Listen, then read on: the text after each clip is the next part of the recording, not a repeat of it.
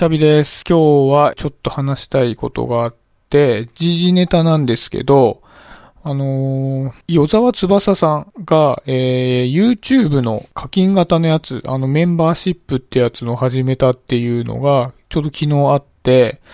で、今日ね、それに追随して、まあ、ヒマラヤでもかっ飛ばしてくれている池早さんが、えー同じようにメンバーシップを始めたっていうニュースがあったんですよね。まあ、ニュースというかトピックがあったんですよね。まあ、その、価格的にはね、両方、二人とも合わせて2990円月額みたいな感じなんですけど、いやなんでこういうことするのかなってちょっと不思議に思っていたら、二人とも無料の YouTube の方で、あのまあ、その理由について語ってくれていて、で、結構共通点があるな、お二人の話は、みたいな風に思ってたんですけど、まあ、その共通点っていうのが、要は話したいことが YouTube の無料のところだと話せないからっていうところなんですよね。まあ、要は、あの、無料のコンテンツって結構、有名人は炎上させやすいっていうのがあって、まあ、これは YouTube だけでなく、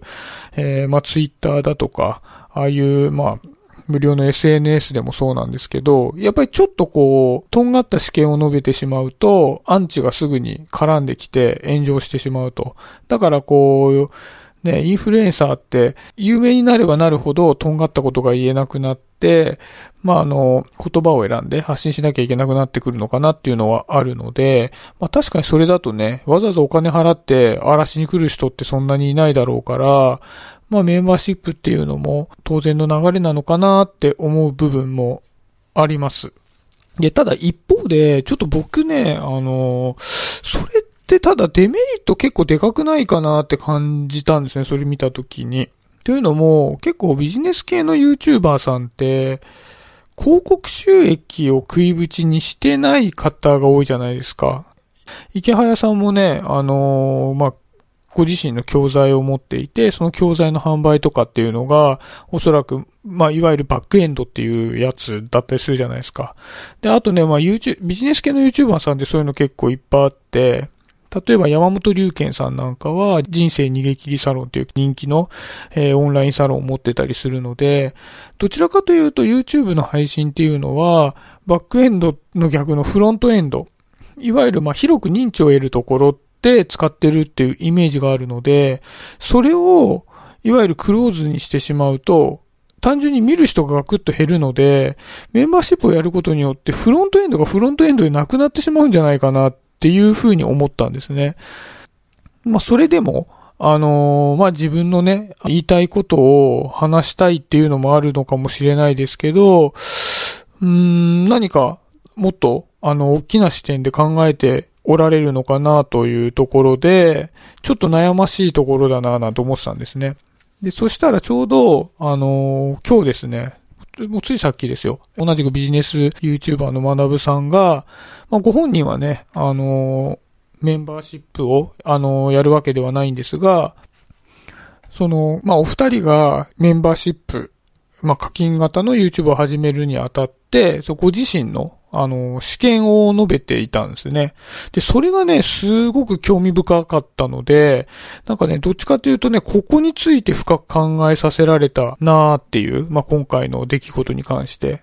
で、それはですね、メンバーシップっていうのは、いわゆるその、クローズにすることによって、少数の見たいと思ってもらえる人からお金を取るという制度ではなくて、メンバーシップイコールコミュニティであるっていう話をされてたんですね。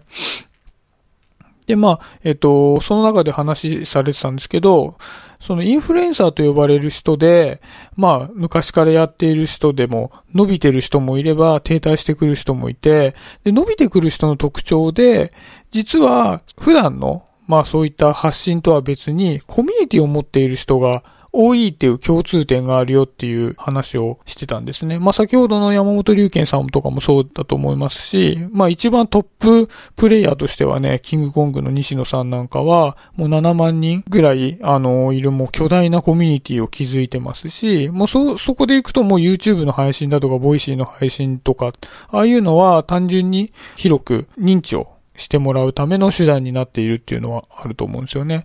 なので、もしその YouTube っていうのが、いわゆるそのコミュニティとしての機能を持ってるんであれば、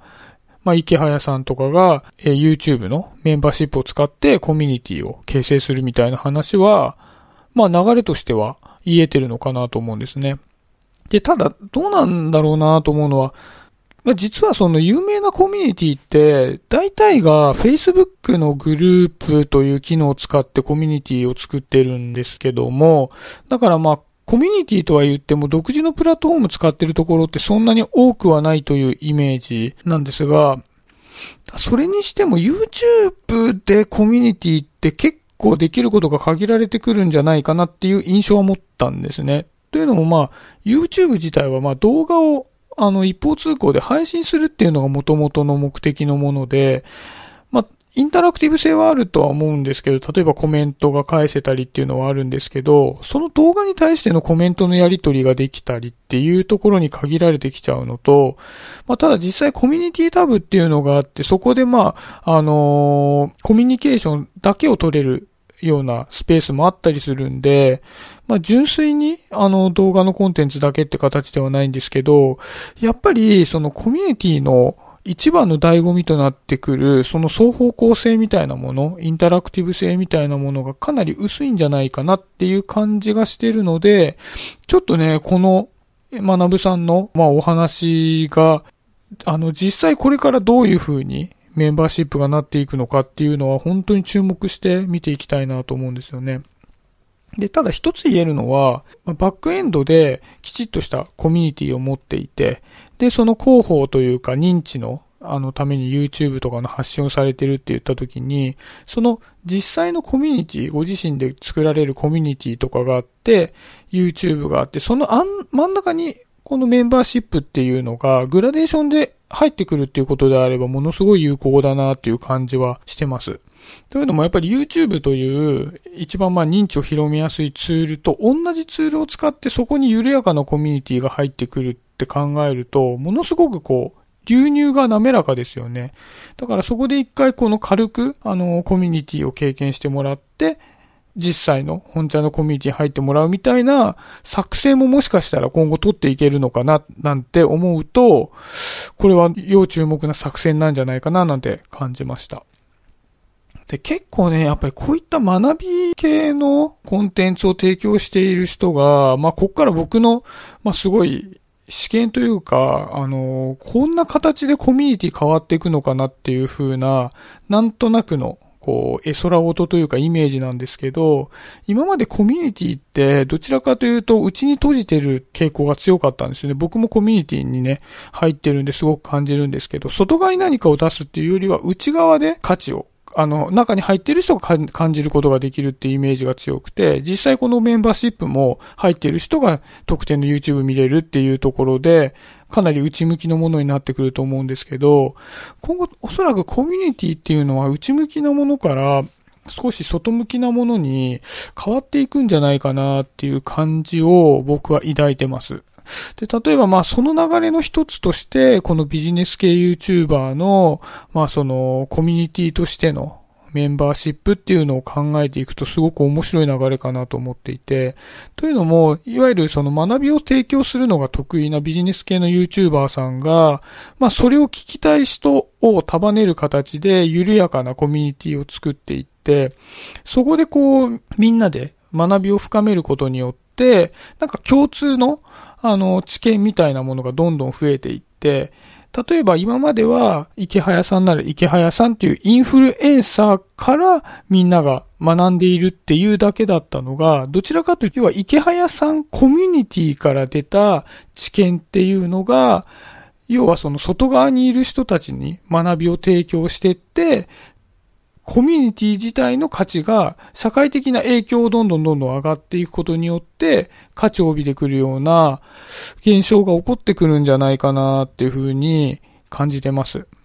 まあちょっとこれはね、あの、今回の話からまたさらに一歩先の話なんですけど、最近ね、やっぱりコミュニティっていうのがどんどん外向きにこれから変わっていくんじゃないのかなっていうのは思ってて、なんかそういった予測を楽しみながら、僕自身もコミュニティを楽しみたいなと思っていますっていうところですね。はい、そんなところで今日は終わりにしていこうかなと思います。ありがとうございました。